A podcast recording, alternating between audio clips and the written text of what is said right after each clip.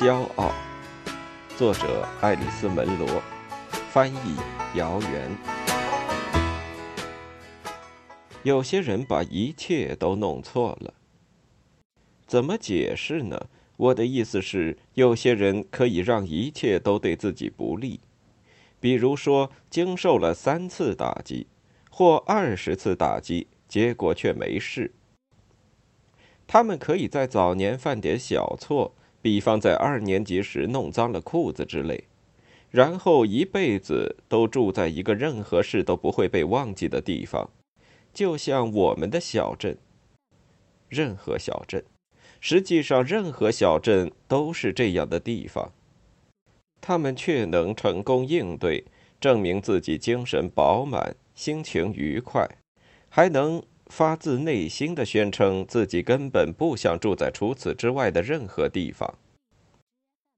另一些人则不一样，他们不搬走，但你希望他们搬走，那是为了他们自己好。你可能会说，无论年轻时开始为自己挖了一个什么坑，而且绝不像弄脏裤子那么明显，他们都会继续下去。一直不停的挖，如果别人有可能注意不到，他们甚至会挖得更加卖力、夸张。当然，现在时代不同了，有咨询师可以随时求助，充满了善意和理解。我们被告知生活对某些人来说更为艰难，那不是他们的错，即使打击只存在于他们的想象之中。受到打击的人，又或者没有受到打击的人，对真实和想象的打击的感受同样强烈。但如果你愿意，一切都有可能变成好事。不管怎么样，奥奈达不和我们其他人一起上学。我的意思是，我们那所学校不可能为他将来的生活做任何准备。他上了一所女校，一所私立学校。以前我可能知道学校的名字，但现在不记得了。即使夏天，他也不经常住在镇上。我相信他家在西姆科湖边另有住处。他们很有钱，事实上太有钱了。他们和镇上其他任何人，甚至那些富人都不是一类人。奥奈达在那时是个不同寻常的名字，现在仍然是，在我们那儿并不时兴。后来我发现那是印第安人的名字，可能是他妈妈取的。奥奈达的妈妈在他十几岁时就去世了，我相信他爸爸叫他艾达。我曾经有所有的文件，当时为了研究小镇的历史而找来的一堆堆的文件。但即使在这些文件里，也有无法填补的空白。没有关于财富如何消失的令人满意的解释，然而也没有这个需要。当时人们的口耳相传完全达到了这个目的，倒是没有人去想，随着时间流逝，传言又是如何消失不见的。艾达的父亲经营银行。即便是那个时候，银行家也经常更换。我猜是为了不让他们和客户的关系过于亲近。但是詹特森家族在镇上随心所欲的时间太长了，任何规则对他们而言都不重要，或者说看上去不重要。毫无疑问，赫拉斯·詹特森看上去就是天生的掌权者。浓密的白色胡须，虽然从照片资料上看，一战以前就已经不时兴留胡子了。身材高大，大腹便便，表情严肃庄重。在艰难的三十年代，人们的点子依然层出不穷。监狱被用来收容沿着铁轨闲荡的流浪汉，但你可以肯定，甚至在他们当中。也有人怀揣着一定会让自己变成百万富翁的奇想。那个时候，一百万就是一百万。然而那天走进银行去和赫拉斯·詹特森谈的，并不是什么铁路上的流浪汉。没人知道是一个人还是一伙人，也许是一个陌生人或者几个朋友的朋友，穿着讲究，看上去挺可靠。一定是这样。赫拉斯重视外貌，但他并不是傻瓜，尽管也许他发觉情况不妙的速度没那么快。那个项目是复兴十九世纪末二十世纪初流行的蒸汽动力汽车。赫拉斯·詹特森本人也许就有一辆，而且喜欢这种汽车。当然，新型号的汽车经过了改良，优点是经济核算、噪音较小。我不太清楚具体的细节，当时我还在上中学，但我能想象消息被传了出去。有人嘲笑，有人热心。传闻说，一些从多伦多或温莎或基情纳来的企业家准备在当地开始干起来，都是些能人。人们说，其他人则会问他们是否有资金支持。他们确实有资金支持，因为银行提供了贷款。这是詹特森的决定。但大家不太清楚他是否把自己的钱也投了进去。他也许这么做了，但后来他被揭发非法动用银行储备金。他本以为自己一定能神不知鬼不觉地把钱还回去。也许那时法律的规定并不那么严厉。他们确实雇佣了工人，车马出租所也被清理干净，作为他们的经营场所。关于这一段，我记得不太清楚，因为当时我中学毕业了，必须考虑工作挣钱。如果有这个可能的话，我有些口吃，即使兔唇已经缝合，我也不可能从事需要说很多话的工作，因此我勉强做了会计。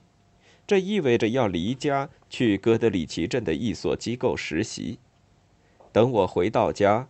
曾经反对蒸汽动力汽车计划的人，已经在用蔑视的口吻谈论这件事了，而那些一度支持的人则缄口不言。从外面来的全力促成此事的人不见了踪影。银行损失了一大笔钱。人们不认为这是欺诈，而认为是经营不善，有人必须受到惩罚。任何普通经理都会被解雇。但因为那是赫拉斯·詹特森，所以他没有被打发走。但他的结果几乎更糟，他被调到高速公路以北大约六英里处一座叫霍克斯伯格的小村子担任银行经理。在此之前，那里根本没有经理，因为没有这个必要。那里只有一个主管出纳和一个普通出纳，都是女人。当然，他可以拒绝。但有人认为，骄傲让他做出了相反的选择。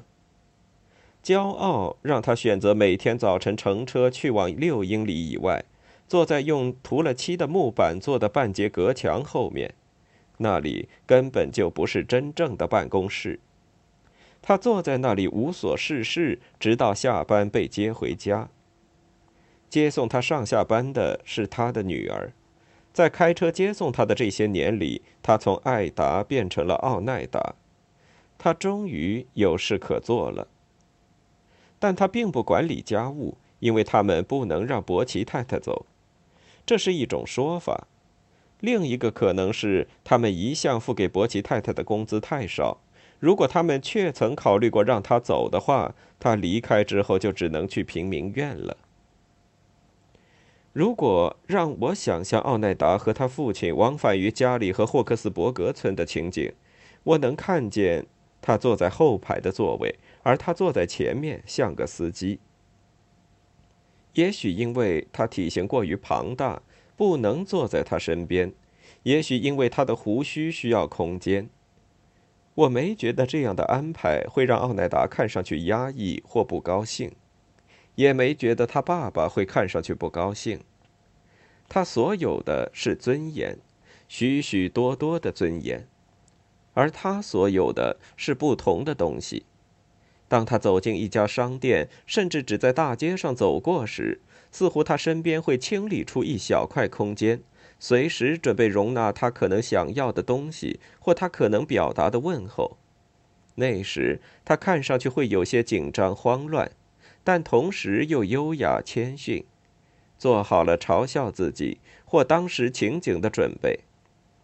当然，他有健康的骨架、凌厉的相貌、令人赞叹的漂亮的皮肤和头发，因此我竟然为他感到遗憾，为他总是停留在事物的表面和清醒而感到遗憾。这可能看上去有些奇怪。想象一下，我感到遗憾。战争开始了。似乎一夜之间，一切都发生了改变。流浪汉不再跟着火车走，工作机会开始涌现。年轻人不再四处寻找工作或搭顺风车，而是穿着灰蓝色或卡其色的军装出现在各个地方。妈妈说我的情况让我很走运，我相信她是对的，但告诉他别在外面这么说。我已经完成了实习，从哥德里奇镇回到家里。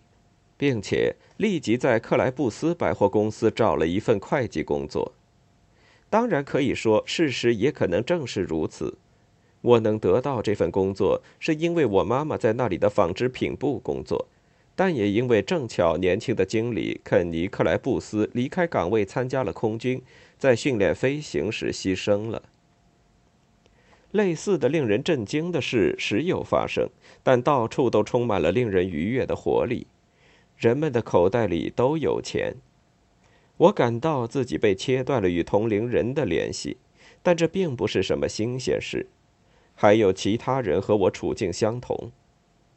农民的儿子被免除了服兵役的义务，他们需要照料庄稼和牲畜。我知道有些人尽管家中有雇工干活，还是接受了豁免。我也知道，要是有人问我为什么不服兵役，那就是个笑话。我准备回答：我得照料账簿。先是克莱布斯百货公司的账，很快还有其他公司的账，得照料那些数字。当时人们还不太能接受女人做这个工作，即使到了战争结束时还是这样。那时女人做会计已经有一段时间了，人们仍然相信。真正可靠的工作需要男人来做。有时候我问自己，为什么兔唇已经收拾得很像样，虽然不是很巧妙？为什么兔唇和有些怪，但却能听得懂的发音，足以让人们认为我可以待在家里？我一定收到了通知，我一定到医生那里开了豁免证明。只不过我不记得了，是不是我已经太习惯于被排除在这样或那样的事情之外，所以我完全以为接受豁免是理所当然的事，就像在其他许多事情上一样。虽然我让妈妈在某些事情上保持沉默，但她的话通常对我没什么影响。他总是看着光明的一面。我知道一些其他的事情。但不是从他那里知道的，我知道，因为我他不敢再要其他孩子，他还失去了一个曾经对他感兴趣的男人。当他告诉他我的情况时，但是我没有想过要为我们自己感到遗憾。我并不想念我还没有见面就死去的，或者如果我不是这副样子，可能会有的女友。或者走向战场时短暂的昂首阔步。妈妈和我有晚饭时喜欢吃的菜，有喜欢听的广播节目。我们睡觉前总是听 BBC 海外新闻。国王或温斯顿·丘吉尔发表演讲时，妈妈的眼睛总会亮起来。我带妈妈去看《忠勇之家》，她也被这部电影打动。我们的生活之中充满了戏剧，虚构的和真实的。敦刻尔克大撤退，王室成员的勇敢表现，夜复一夜对伦敦的轰炸，仍然敲响的大本钟宣布着严肃的消息。船只在海上失踪。最糟糕的是，一只民用船，一艘轮渡，在加拿大和纽芬兰之间沉没，在如此靠近我们海岸的地方。那天晚上，我无法入睡，于是，在镇上的街道散步。我无法不去想那些沉在海底的人们：老女人，像妈妈一样上了年纪的妇女，手中还紧紧抓着编织物；某个因为牙疼而烦恼的孩子。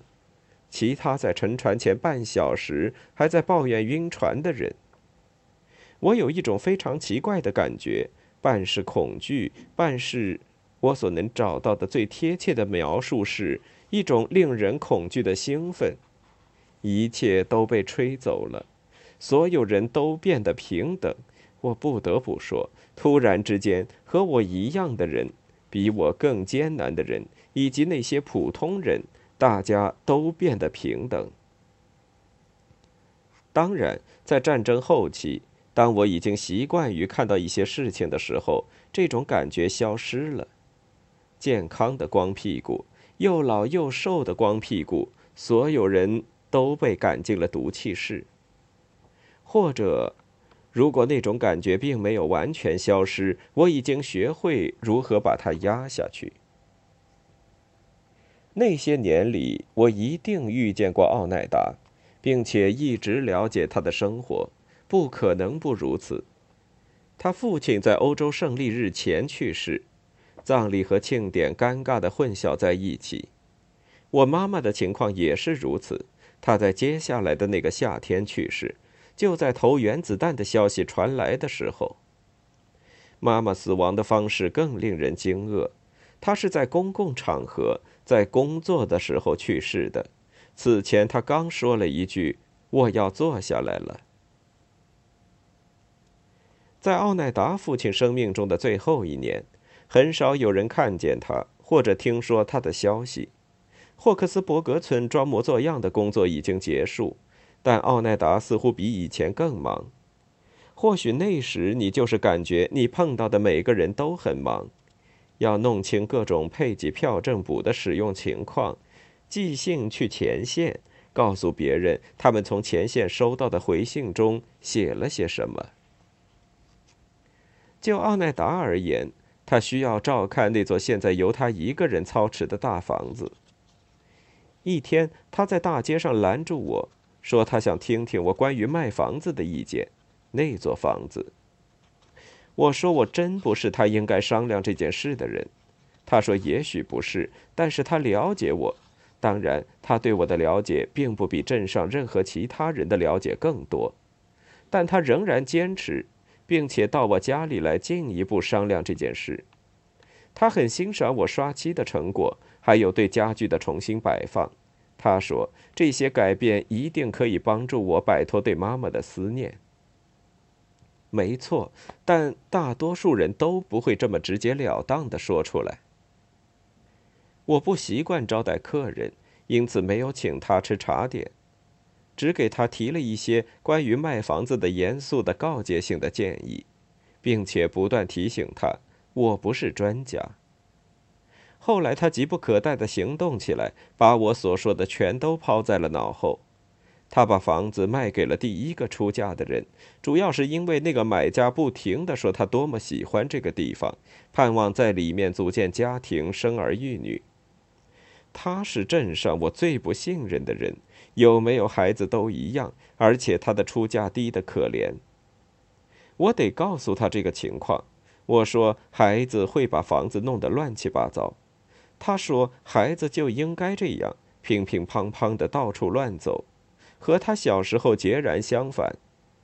事实上，孩子们没有机会这么做，因为那个买家把房子拆了，盖起了一栋公寓楼，四层楼高，带电梯，庭院被改成了停车场。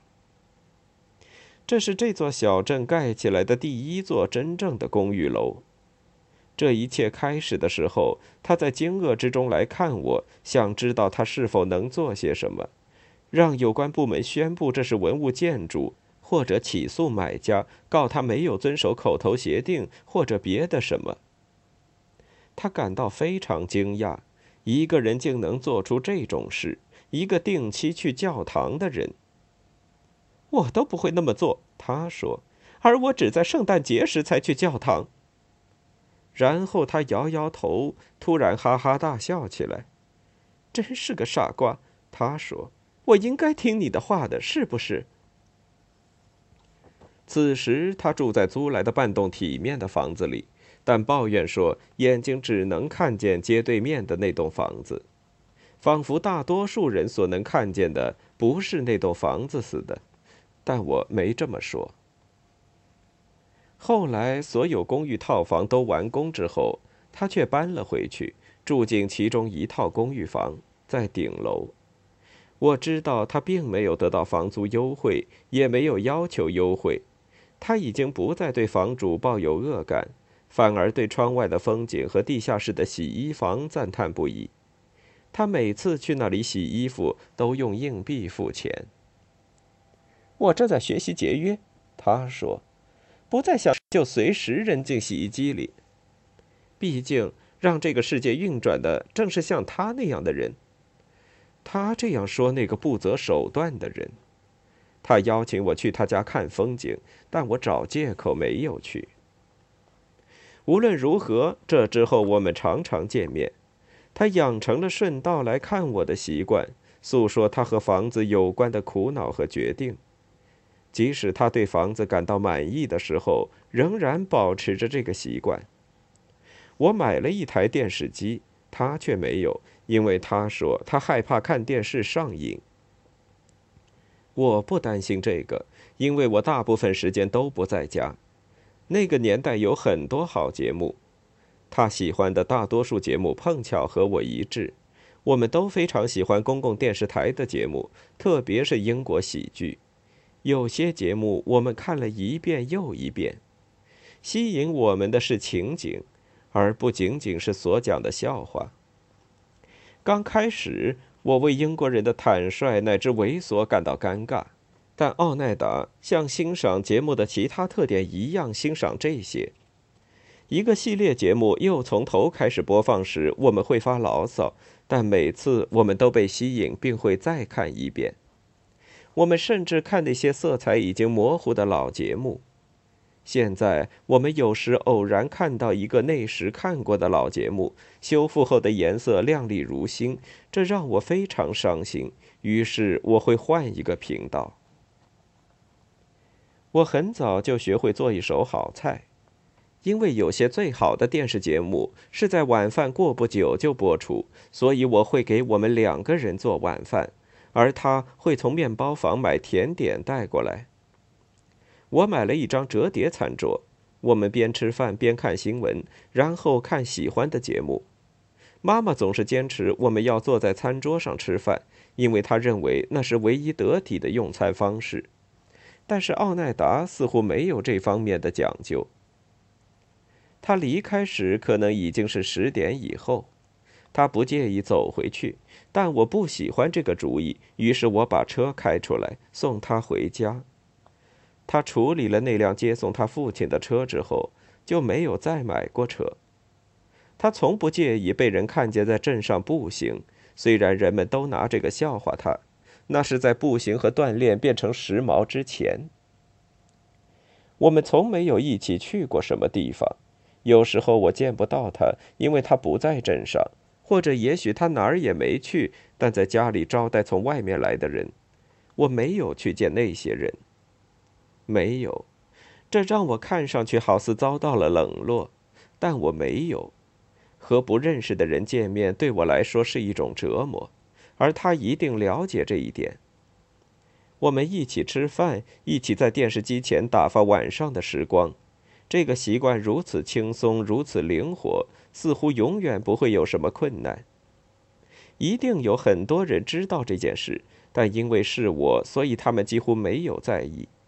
他们也知道我还为他报所得税，但为什么不呢？我是这方面的行家，而任何人都不会指望他知道该怎么做。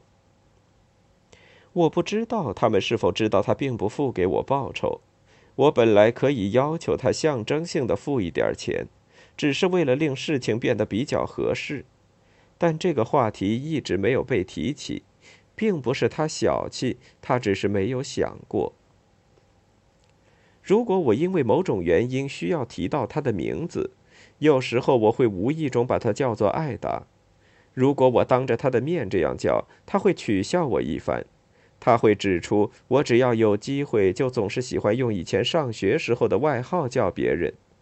我自己倒没有注意到这一点。没人放在心上的，他说，只有你。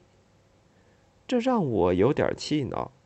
尽管我竭力不表现出来，他有什么权利从我做了什么或者没做什么来评说我是怎么想的？他的言外之意是，出于某种理由，我更愿意紧紧抓住童年时代不放。我想停留在那个时代，也让其他每个人和我一起停留在那个时代。这件事情显得太简单。在我看来，整个学生时代，我一直在适应自己的相貌，即自己的脸以及其他人的相貌。我想，我设法应付了这个问题，知道自己能在这里生存下去，赚钱过活，不必不断地闯入新的环境，这是一个小小的胜利。但是，至于想让我们都回到四年级，不，谢谢。而且。奥奈达是谁？怎么会有自己的见解？在我看来，他似乎还没有安定下来。事实上，既然现在大房子已经不存在了，一大部分的他也随之而不存在了。小镇在变化，他在其中的位置在变化，而他却几乎不知道。当然，变化一直都在发生，但是在战前。变化只是有人离开了小镇，去别的地方寻找更好的东西；而在五十六十和七十年代，小镇被新搬来的人改变了。你会以为奥奈达在搬到公寓楼去住的时候就承认了这一点，但是他完全没有认识到，他身上仍然有那种奇怪的犹豫和轻松，仿佛在等待生活重新开始。当然。